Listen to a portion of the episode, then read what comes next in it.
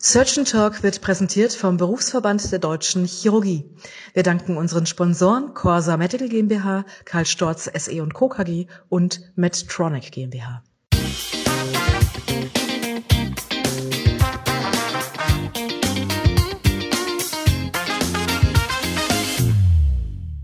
Hallo und herzlich willkommen zu einer neuen Ausgabe von Surgeon Talk, der chirurgische Podcast rund um alles, was spannend und aktuell in der Chirurgie ist.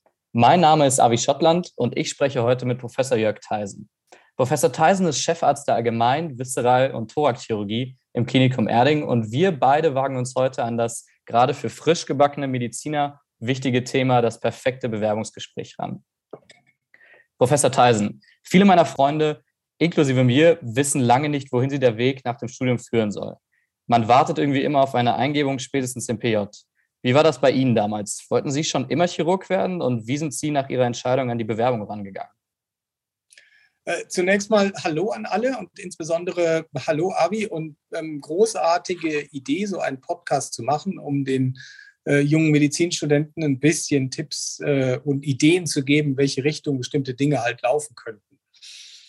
Bezüglich meiner Entscheidungsfindung äh, einer Laufbahn in der Medizin kann ich sagen, ähm, ganz am Anfang im Studium haben mich verschiedene andere Dinge interessiert, insbesondere die Neurologie. Lustigerweise mhm. oder vielleicht nicht lustigerweise hat mich interessiert, ja. weil ich die Diagnostik unwahrscheinlich spannend fand in der Neurologie. Mhm. War aber dann gegen Ende des Studiums ziemlich enttäuscht von den Therapiemöglichkeiten, die es damals gab. Ja.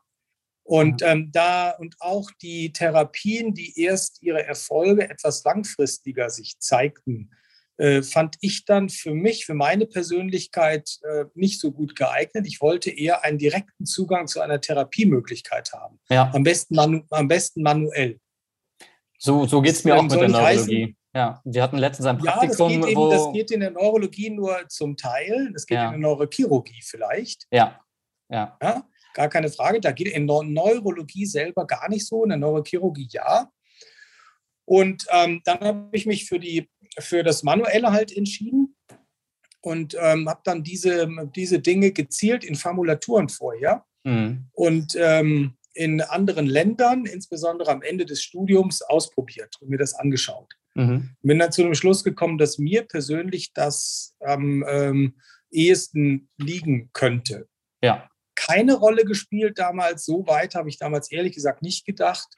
Ähm, ist das was für mich, wo ich später mal ähm, unter Umständen mich niederlassen kann, raus aus dem Krankenhaus und so weiter. Also diese Gedanken, die so in ganz ferner Zukunft dann vielleicht liegen, mhm.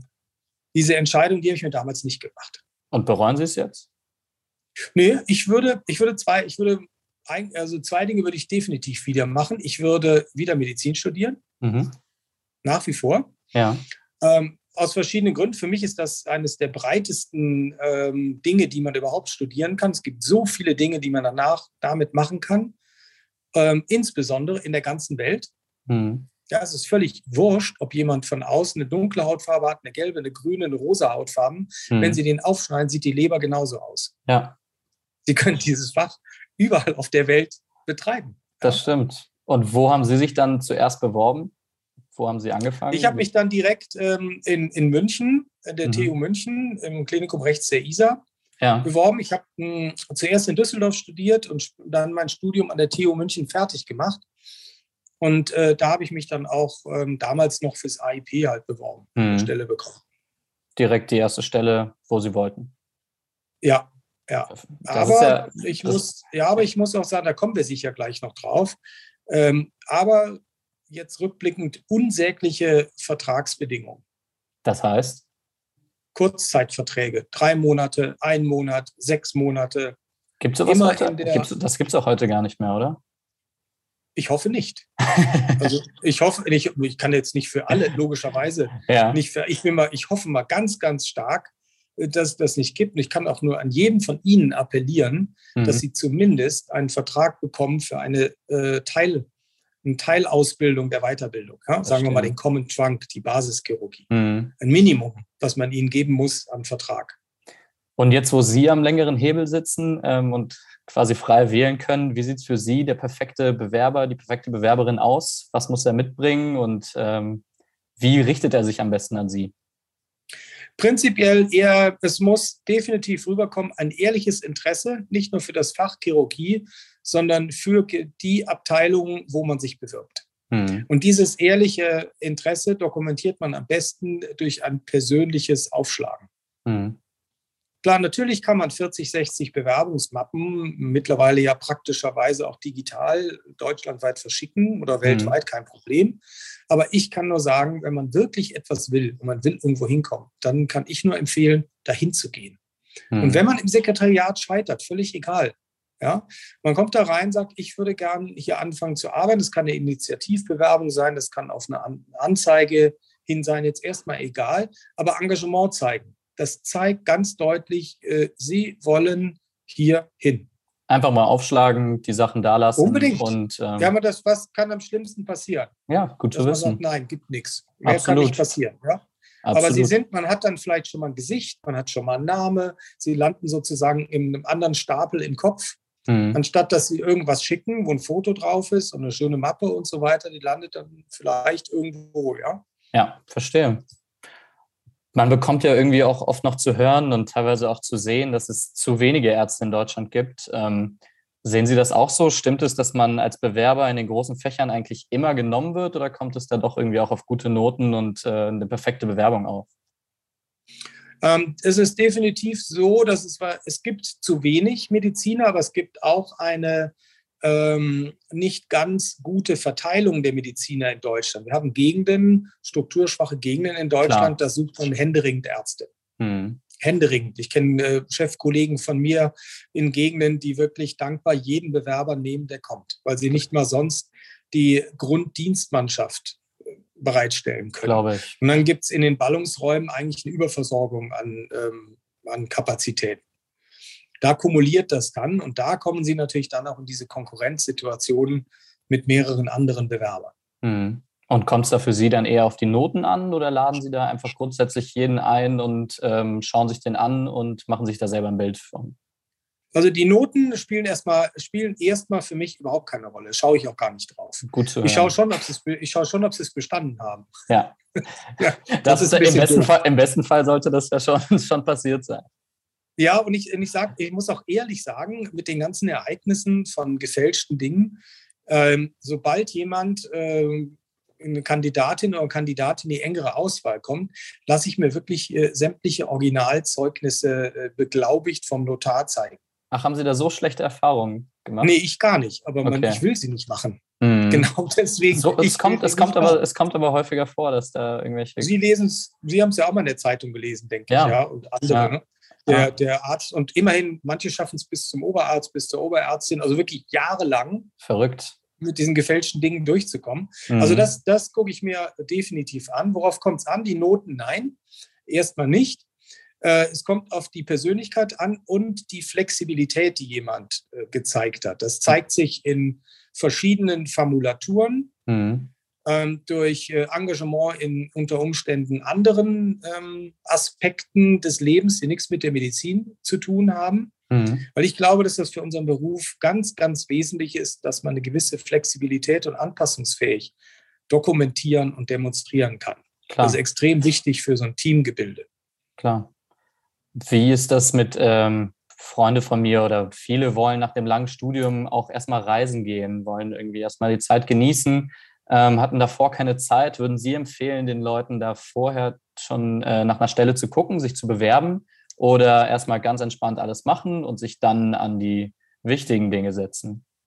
Also prinzipiell, prinzipiell ist es äh, immer gut, ordentlich zu feiern und das Leben zu genießen. Wenn, ja, ist so. Wenn Sie das Studium, man darf das nicht vergessen, wenn Sie das Studium noch sechs Jahren kürzestenfalls hinter sich gebracht haben und zwölf Jahre Schule oder 13 Jahre Schule, wie auch immer vorher. Ja. Das ist ein wahnsinniger Abschnitt im Leben. Und sie haben alles Recht der Welt, da wirklich erstmal zu feiern, auch mal die Füße hochzulegen. Überhaupt kein Thema. Aber ich glaube, deswegen, ich habe gar kein Problem damit, wenn im, Le im, Lebenslauf ein Jahr oder ein halbes Jahr erscheint, hm. wo nicht unbedingt medizinische Aktivität drin steht, wenn ich es mal so nennen darf. Ja? ja. Ähm, aber es gibt, das ist, ich glaube, das ist individuell ganz, ganz unterschiedlich. Wenn jemand natürlich sehr ambitioniert ist und er sagt, ich brauche das nicht, ich will das nicht, kein Thema, dann go for it. Ist auch in Ordnung. Ja? Klar. Hauptsache, man ist mit sich selbst im Reinen, hat nicht das man ist in Situationen gedrängt worden, weil die Kommilitonen und Kommilitonen neben einem das so gemacht haben. Mhm. Das heißt, wenn also da jemand. Ich, hätte, ich habe ja. kein Problem. Wenn Sie sich bewerben und haben ein, ja, wie nennt man das heute, Gap hier oder was auch immer ja. gemacht haben, ja, überhaupt kein Problem. Wenn Sie da was Tolles gemacht haben, dann würde ich Sie eher im Gespräch genauer fragen, was Sie da gemacht haben. Und dann, also, wenn ich weiß, ich will unbedingt zu Ihnen kommen oder in eine andere Abteilung, sollte ich dann vorher mhm. einfach gehen und ehrlich sagen, ich möchte aber erst in, einer halben, in einem halben Jahr anfangen, weil ich davor Klar. noch ähm, Südostasien erkunden will oder lieber sowas nicht sagen, weil das meine Chancen irgendwie schmälert? Nein, das schmälert über keinster Weise ihre Chancen, überhaupt nicht. Es kann natürlich sein, dass äh, man weiß nicht immer, ob in einem halben Jahr eine Stelle frei ist. Ja, das, das weiß man nicht immer. Das ist klar. Und man wird definitiv eine Stelle so lange nicht aufheben. Ja. ja. das ist leider so. Man ist ja auch in verschiedenen Zwängen untergeordnet, wie Dienstpläne zu gestalten etc. und so mhm. weiter. Also das würde ich natürlich nicht machen. Ich würde nicht ein, ein Jahr eine Stelle leer lassen mhm. für jemanden. Aber prinzipiell schaden würde ihn das nicht. Ja, ja das ist doch gut zu hören.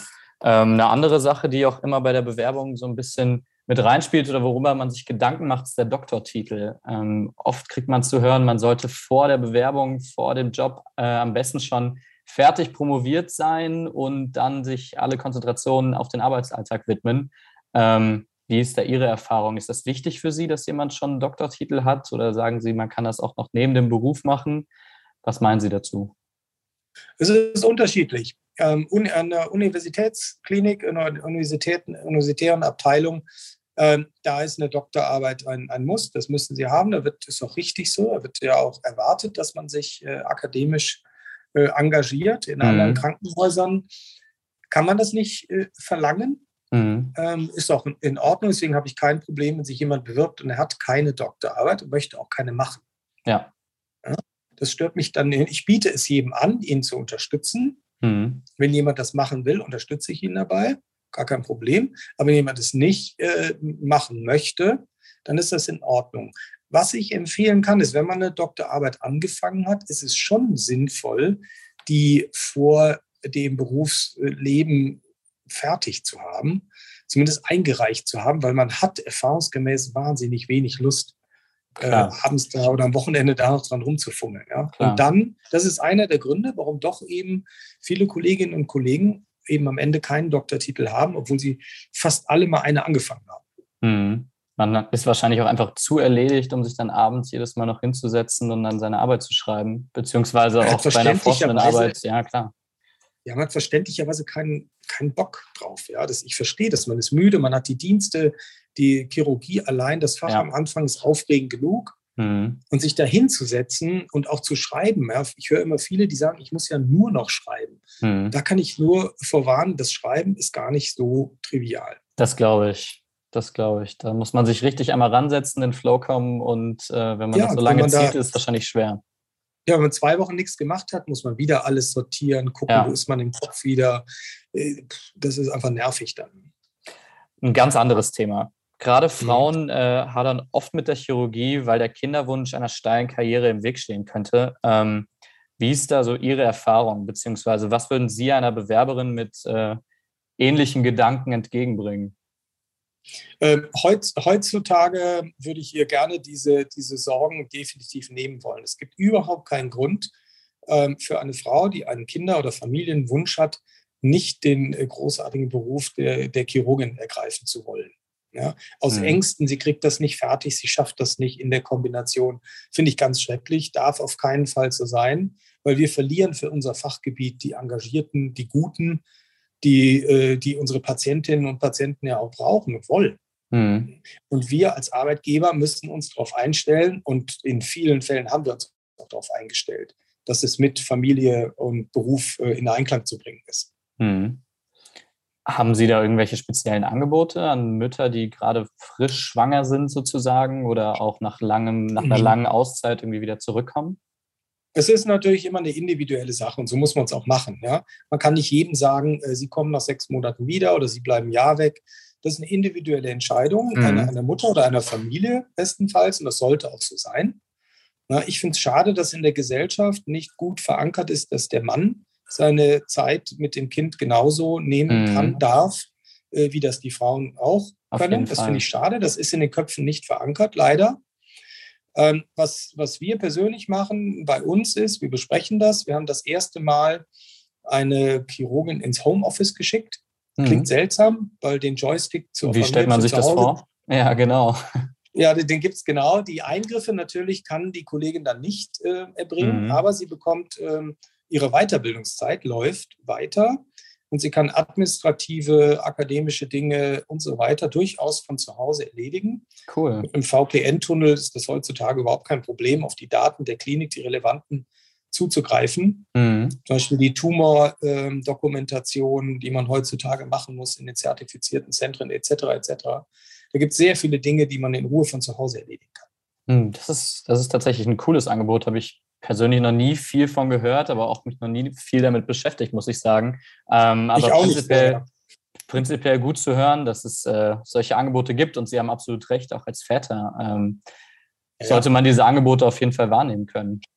Es kann nicht sein, dass Väter immer noch zwar dann zu Hause bleiben, weil das dürfen sie ja, das Recht haben sie ja, mhm. aber sich dann total mies fühlen zu Hause. Ja. Weil sie merken, ihr Chef oder ihre Chefin will das eigentlich gar nicht und findet das total scheiße. Äh, dass die Person zu Hause bleibt, ja, weil es einfach nicht mhm. so akzeptiert ist. Und dann sitzen die mit mega schlechtem Gewissen zu Hause, versuchen händeringend Papers zu schreiben, nur um zu gefallen. Das mhm. ist natürlich völliger Quatsch, ja. Super Sache. Echt eine super Sache.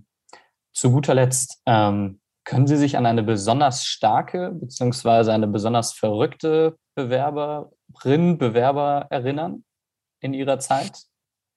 Ähm, ja, natürlich kann, kann ich das. Es gibt welche, ähm, die sind derart, sagen wir mal, ähm, ja, posi positiv verrückt und engagiert. Ähm, die kommen immer wieder. Mhm. Da können Sie noch, da können Sie sagen, Sie haben, Sie haben keine Stelle, geht nicht und gibt es jetzt nicht und sechs Monate vielleicht und die stehen eine Woche später wieder auf der Matte äh, und sagen, ja, kann ich, äh, die Hospitation war so toll, kann ich nochmal eine Woche hospitieren. Mhm. Und so, was sagen und Sie denen? Helfen, ja klar, die können jederzeit, natürlich können jeder, also bei uns kann jeder jederzeit gerne mitmachen. Ja? Mhm. Ähm, nur kann ich sie für eine Dauerhospitation nicht bezahlen. Ja, klar. Ein bisschen doof, ja. Klar. Ähm, aber das, deswegen hatte ich eingangs schon gesagt, das persönliche Engagement, ja, das zu zeigen, das öffnet einem Türen. Mhm. Das eine weitere wichtige beim Gespräch, wenn Sie dann eingeladen werden, ist auch, dass Sie eine klare Vorstellung haben, was Sie wollen. Von den, bei den letzten fünf äh, Bewerbern waren wirklich drei dabei, die haben nicht ein einziges Mal, also Bewerberinnen und Bewerber, nicht ein einziges Mal das Wort Chirurgie während des Gesprächs von selber in den Mund genommen. Verrückt. Also wenn ich dann frage, ja, warum wollen Sie denn genau zu uns? Ja, ich möchte gerne bei Ihnen arbeiten. Mhm. Denke ich mir, na ja, was ist denn mit Operieren und so? Mhm. Meine, ja? ja. wollen Sie vielleicht mal operieren oder nicht oder so? Ich meine, ja. Ich stelle mir vor, dass das so selbstverständlich ist, die Situation, dass man da sitzt, dass man Eben. das vielleicht vor Aufregung vielleicht vergisst. Aber haben Sie natürlich recht, man sollte wahrscheinlich das kann sein. Sie müssen klar, einmal erwähnen.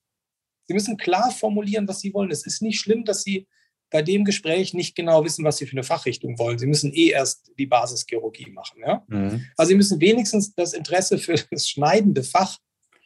Äh, verbal dokumentieren. Klar ich finde, dafür ist die Chirurgie auch viel zu spannend, um dann nicht das Thema Operationen im Bewerbungsgespräch zu erwähnen und nur äh, das gute Umfeld.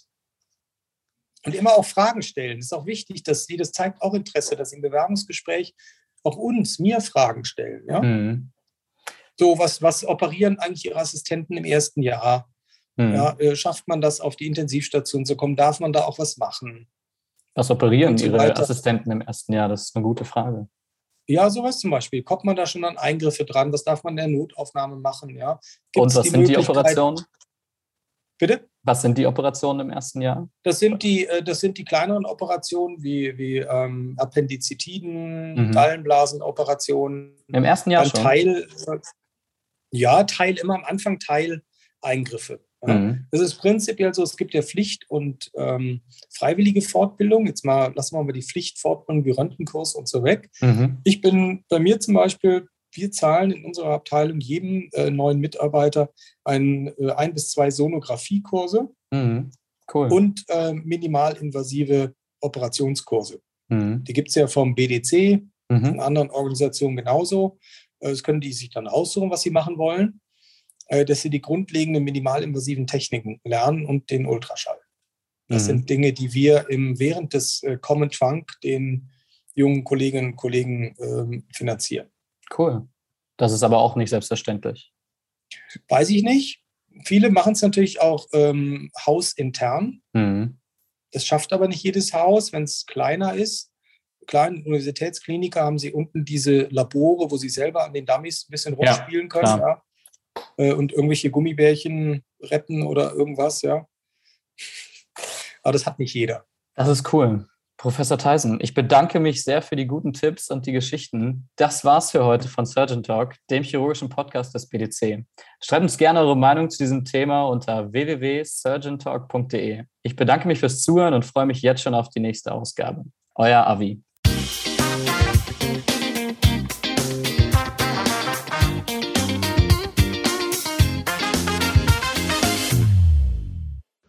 Surgeon Talk wurde präsentiert vom Berufsverband der Deutschen Chirurgie. Vielen Dank an unsere Sponsoren Corsa Medical GmbH, Karl Storz SE Co. KG und Medtronic GmbH.